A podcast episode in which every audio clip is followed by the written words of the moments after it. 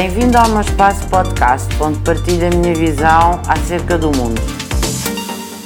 Em primeiro lugar, devemos deixar que na organização haja liberdade na execução das funções. Ou seja, claro que eh, numa organização tem que haver regras e tem que haver eh, objetivos eh, e tem que haver metas, mas uma organização demasiado rígida não estimula isso. Por outro lado, deve haver formação.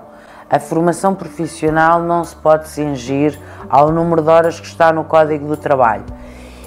E claro que a formação profissional deve abarcar muitas áreas e essa é uma das áreas, juntamente com as questões das soft skills, da liderança, do papel de cada um na organização, esse efetivamente deve ser uma das áreas uh, mais trabalhadas, mas isso só é possível se a liderança das organizações perceber o quão relevante é estimular o intraempreendedorismo.